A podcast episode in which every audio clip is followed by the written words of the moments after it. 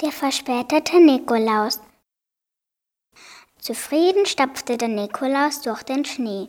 Hin und wieder drehte er sich um und rief seinem Knecht Ruprecht zu. Tüchtig, tüchtig, Ruprecht.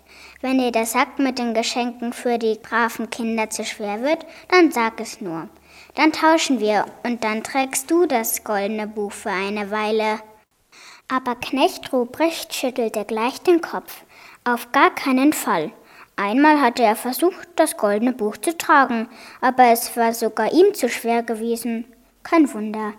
In dem goldenen Buch waren ja auch alle guten und auch alle schlechten Dinge der Kinder aufgeschrieben. Und darum war das goldene Buch auch sehr, sehr schwer. Na gut, meinte der Nikolaus, dann trage ich das Buch eben weiter selbst.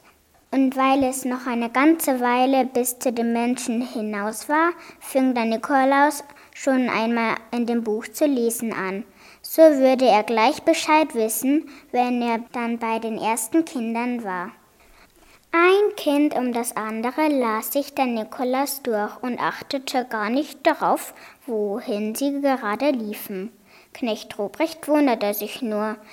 Ein ums andere Mal drehte sich der Nikolaus zu ihm um und rief: Hoch einmal, Ruprecht! Also dieser Fritz, also den musst du dir gut merken. Das ist ja ein Schlawiner. Und fünf Meter weiter schüttelte er schon wieder den Kopf.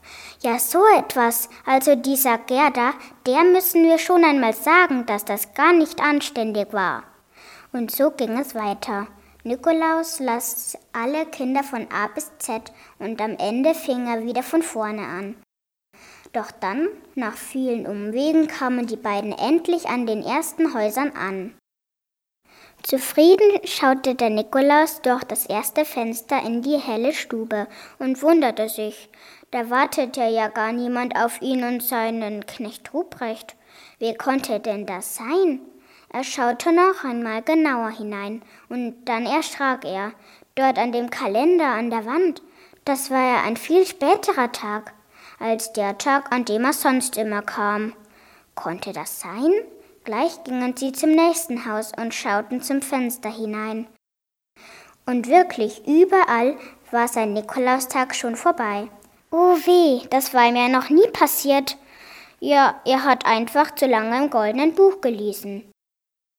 Gleich schlug er das goldene Buch noch einmal auf und suchte die Adresse von dem Fritz heraus, wegen dem er zu lesen angefangen hatte. Schnell liefen der Nikolaus und Knecht Ruprecht zu ihm, um ihm gehörig ins Gewissen zu reden. Dann gingen sie weiter zu den anderen Kindern von A bis Z. Und schon bald war alles wieder in bester Ordnung. Alle Kinder freuten sich über den verspäteten Nikolausbesuch. Wenigstens die braven Kinder.